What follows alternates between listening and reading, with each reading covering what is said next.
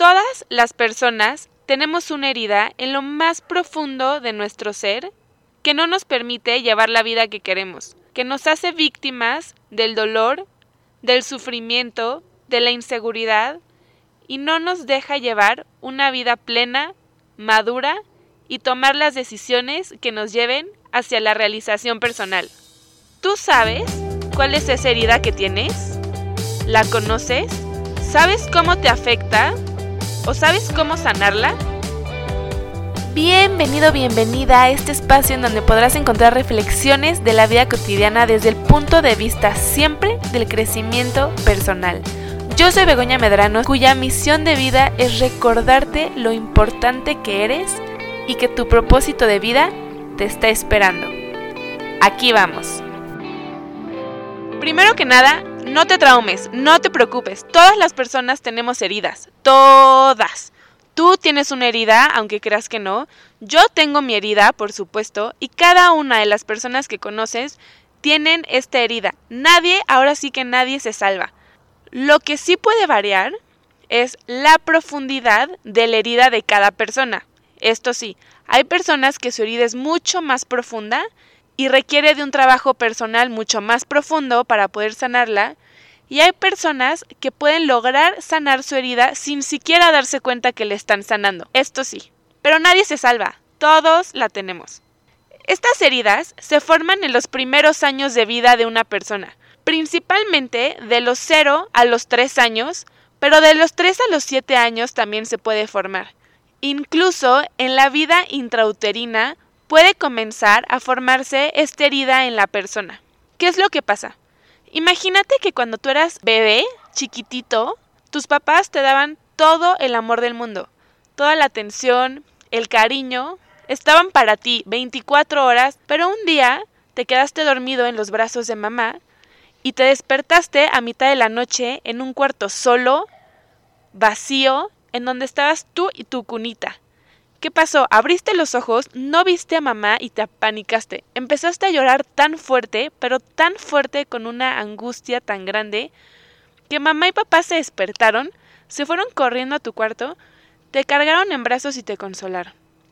Bueno, esos segundos en donde tú te sentiste abandonado por mamá y papá, pudo haber sido uno de los eventos que marcó tu vida y sobre todo creó tu herida. Así que estas heridas no quiere decir que tuviste una infancia desagradable o que fuiste víctima. No, simplemente eres humano y tuviste papás humanos.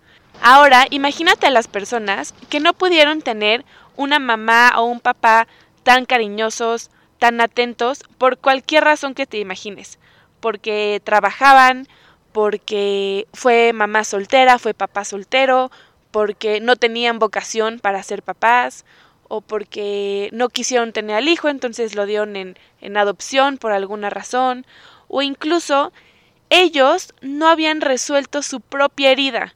Entonces, si ellos no resolvieron su propia herida, actuaron desde su herida y tal vez no actuaron de la manera en la que debieron haber actuado para no crearte a, a ti una herida.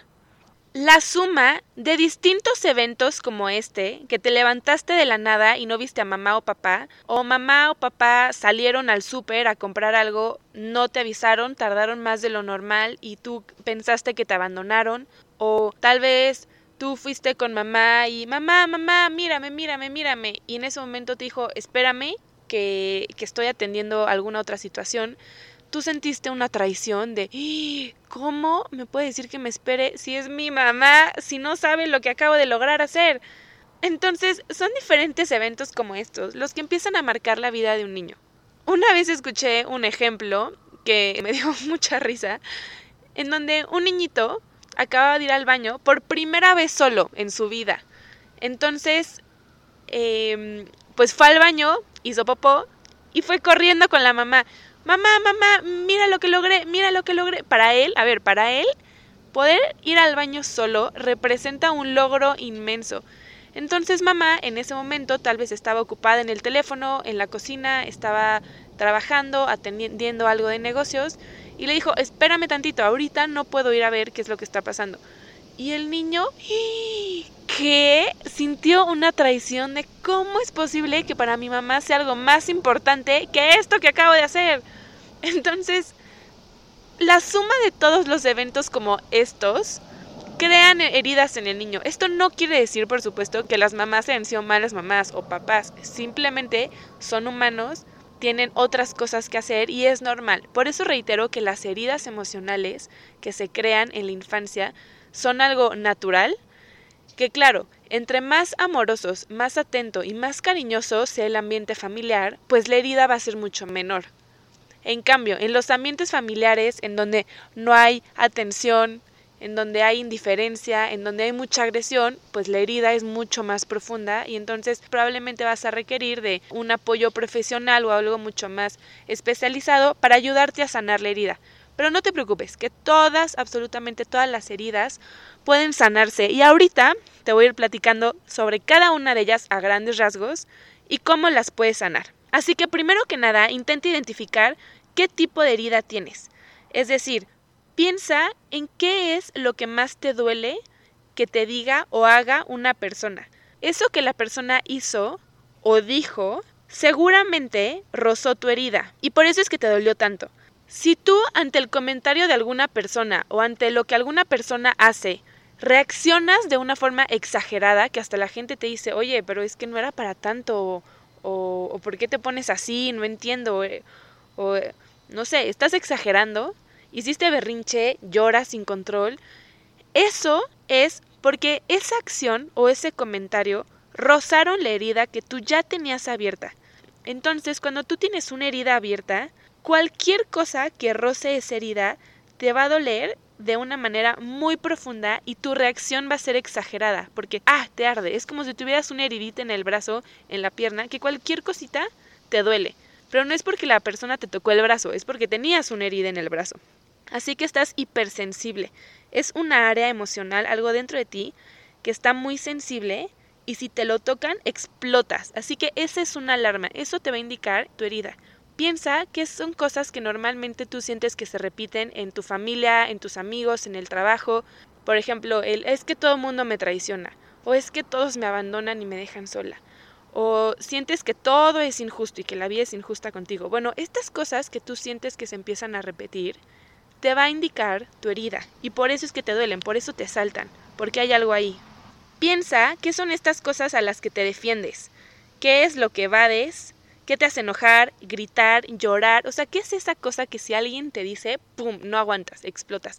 Ahí está tu herida. Así que ojo, hay cinco heridas emocionales, que son las cinco heridas primarias, así se conocen, que se forman en tu niñez.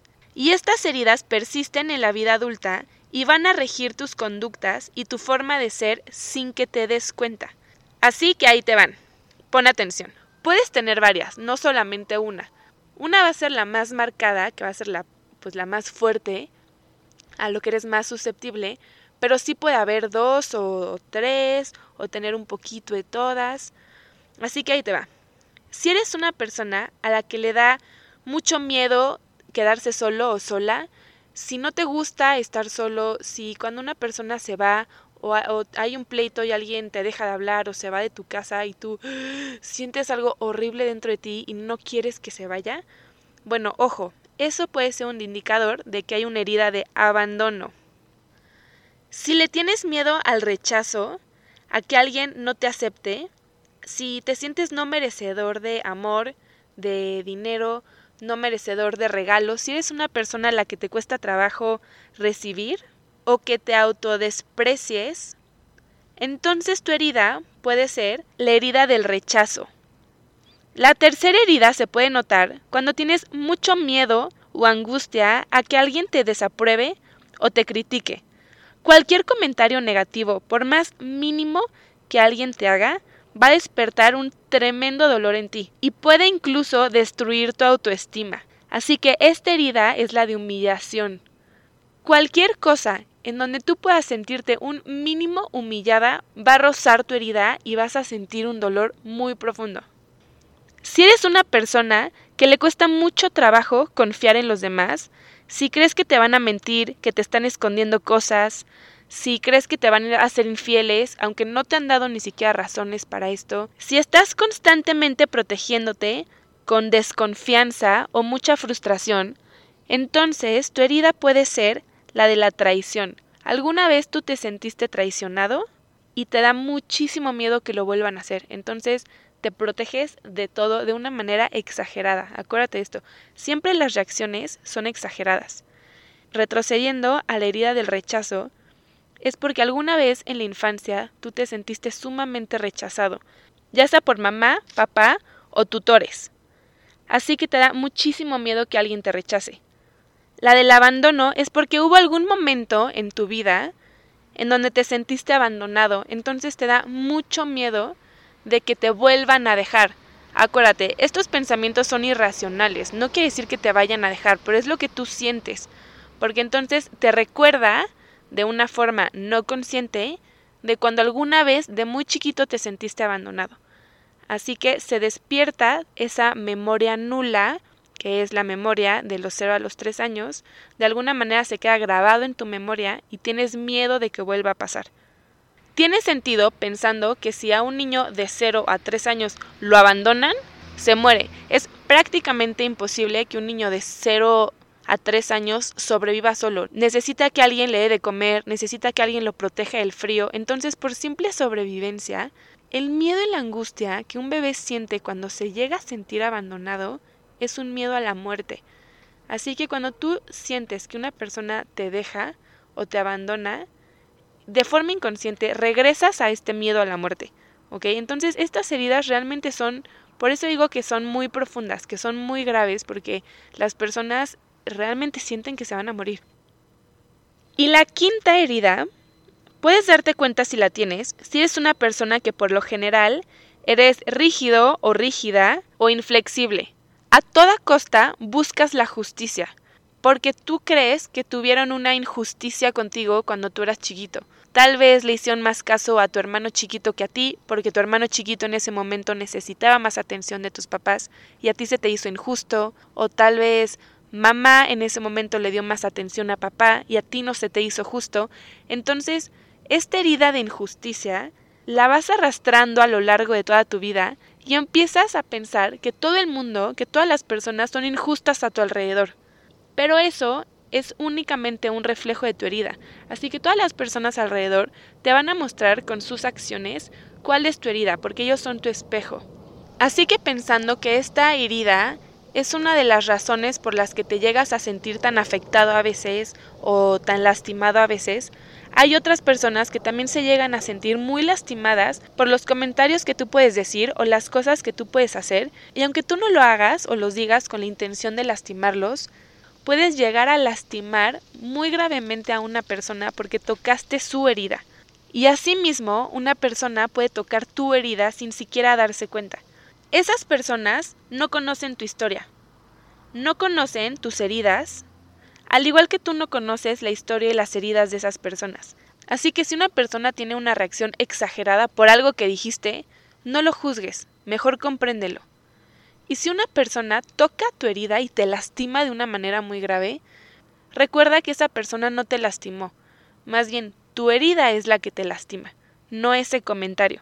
Así que tampoco les eches la culpa. Recuerda que todas las personas tienen las más profundas razones para ser como son. Esta frase me encanta, que es de Alfonso Ruizotto, y te la vuelvo a repetir para que te la grabes. Todas las personas tienen las más profundas razones para ser como son. Actúan desde su historia, desde sus heridas, desde sus miedos, desde sus sueños. Y si no los puedes comprender, tampoco tienes por qué juzgarlos. Para poder identificar tu herida, tienes que observarte y reconocer qué es eso que te duele, qué comentarios de otras personas te duelen, qué actitudes o acciones de otras personas te duelen, con quién estás peleado o enojado. Ahí está tu herida. Lo que te duele no es lo que el otro hace o dice, sino que eso rozó tu herida, que está abierta y entonces, ¡ay! Por eso te dolió. Por ejemplo, si una persona te pone limón en un brazo, no tiene por qué arderte el brazo, pero si tú tienes una cortadita, por más chiquita que tengas, y te cae limón, duele muchísimo, arde, pero arde muchísimo. Ahora imagínate si en vez de tener una herida chiquitita, tienes una herida muy profunda y te echan limón. te va a arder mucho, aunque te echan una gotita de limón, aunque el comentario sea algo chiquito, muy sutil, sin intención incluso de lastimar, te va a doler por la heridota que traes en el brazo. Cuando tú le echas la culpa a otra persona, te pones de víctima. Es la autoconmiseración, el ay, pobrecito de mí. Ay, es que eso me dolió. Ay, es que tú me dijiste, es que tú me hiciste. No. Toma el control, responsabilízate de tu herida, reconócela y entonces haz conciencia para sanarla. Porque entonces cualquier cosa te va a doler todo el tiempo, toda la vida. En el momento en el que tú sanas tu herida, no va a haber comentario que te duela, no va a haber comentario que te lastime, porque tú estás sanado. Te pueden poner las cantidades de limón en el brazo que quieran, pero no te va a doler porque no hay una herida que arda. Te tienes que hacer tú responsable de tu propia herida, porque el otro no es adivino para conocer la herida que tienes, ya que tú no tienes por qué conocer la herida de la otra persona. Normalmente esto no pasa. ¿Cómo la otra persona va a saber la herida que tienes si no la conoces ni siquiera tú? Es más, ¿cómo la otra persona va a saber la herida que tú tienes si esta persona no conoce ni siquiera su herida? Así que, ¿qué pasa cuando no resolvemos nuestras heridas? Experimentas angustia existencial, un vacío muy profundo y te sientes desamparado. No puedes comprometerte con nada ni con nadie porque no te has logrado comprometer contigo mismo. Otra forma de conocer tu herida en esta cuarentena es pensar a qué le has tenido más miedo.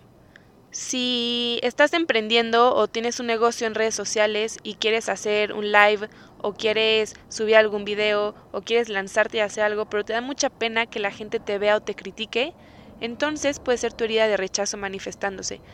Si lo que te está costando mucho trabajo es estar solo, entonces puede ser la herida de abandono la que se esté manifestando. Piensa a qué te estás resistiendo, cuál es tu mayor miedo, qué es lo que más trabajo te está costando y ahí vas a encontrar tu herida. Imagínate que eres como un cántaro, una jarra de barro y esta jarra está rota, tiene una grieta, tiene una herida, ¿ok? Si a esta jarra le pones agua, va a ser muy difícil que se llene porque está rota y entonces el agua se va a salir. Las conductas compulsivas Así funcionan, son como un paliativo que hace que sientas que dis que llenas tu vacío, pero realmente no estás llenando nada. Te vas a sentir vacío, pero siempre vas a querer más y más y más porque nada va a ser suficiente. Las conductas compulsivas pueden ser sexo, poder, dinero, fama, sensaciones como drogas, comida, tecnología, juego, Así que piensa cuál es la conducta compulsiva que tienes también. En las redes sociales, por ejemplo, el querer más likes o más followers o que más gente te siga, esa puede ser una conducta compulsiva de fama, de querer buscar fama, querer más. ¿Cuántos followers van a ser suficientes para que digas, ya son suficientes, ya no quiero más, gracias? Por supuesto que no, nunca. Así que nunca va a ser suficiente. Las conductas compulsivas siempre van a ser autodestructivas siempre, porque son en exceso. Cuando tú haces algo en exceso es porque quieres llenar ese vacío que tienes, pero no lo vas a poder llenar porque hay una grieta y hasta que no resuelvas tu herida, siempre vas a tener una sensación de estar vacío y que no te vas a poder llenar. El problema es que probablemente siempre has buscado llenarte con cosas externas, con personas, con trabajo, con actividades, todo lo de allá afuera. Pero sabes qué? Nada de lo que está allá afuera te va a llenar. Lo único que va a poder llenar ese vacío que tienes dentro de ti es tú dándote a ti lo que necesitas. Pregúntale a este niño interior que tienes dentro de ti qué es lo que necesita. ¿Necesita tiempo? ¿Necesita atención? Este niño te está pidiendo cariño, afecto, comprensión. Tal vez te está pidiendo reconocimiento, quiere que lo reconozcas, que lo veas, que sepas que esté ahí, que lo apapaches, que le des cariño. Te puede sonar muy raro, pero es así. Este niño interior que nosotros tenemos dentro es este niño que carga con nuestras heridas. Pero es tiempo de que nosotros nos manifestemos como seres adultos y le podamos dar a este niño lo que este niño necesita y dejar de buscarlo allá afuera. Si tú buscas amor, date amor a ti mismo. No hay amor que otra persona te pueda dar que supla el amor que tú te tienes que dar a ti. Si eres alguien que está limosneando amor, limosneando atención, quiero decirte que no va a haber ni dinero, ni atención, ni amor, ni likes, ni nada suficiente para llenar ese vacío que tienes dentro de ti. Así que la única forma de poder sentirte pleno es reconociéndote como una persona completamente plena a la cual no le hace falta nada. Así que repite después de mí. Soy un ser completamente pleno al cual no le hace falta nada. Si tú sientes que algo te falta, vas a estar en carencia, vas a sentir que no tienes y siempre vas a pedir. La única manera de poderte sentir pleno y de sentirte en abundancia es cuando tú sabes que tienes todo lo que tú necesitas y además tienes para dar.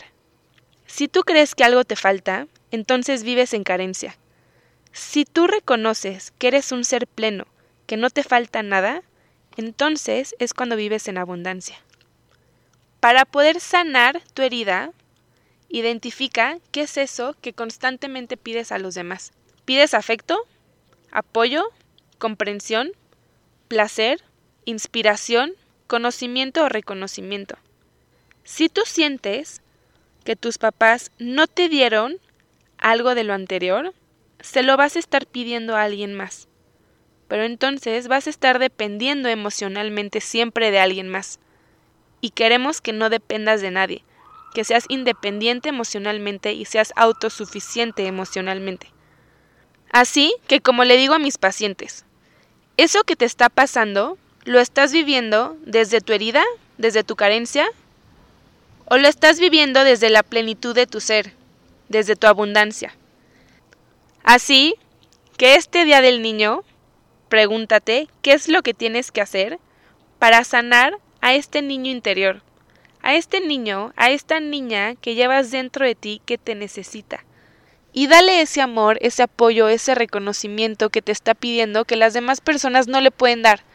Porque además, por más que le quieran dar, como siempre vas a tener este vacío, nunca va a ser suficiente, siempre les vas a pedir más y vas a estar viviendo en carencia. Vive en abundancia, vive desde la plenitud de tu ser. Eres un ser único, maravilloso, completo, al cual no le hace falta nada ni nadie sana tus heridas y recuerda, cualquiera puede insultarte, pero nadie puede lastimarte a menos que tú lo permitas. Feliz Día del Niño.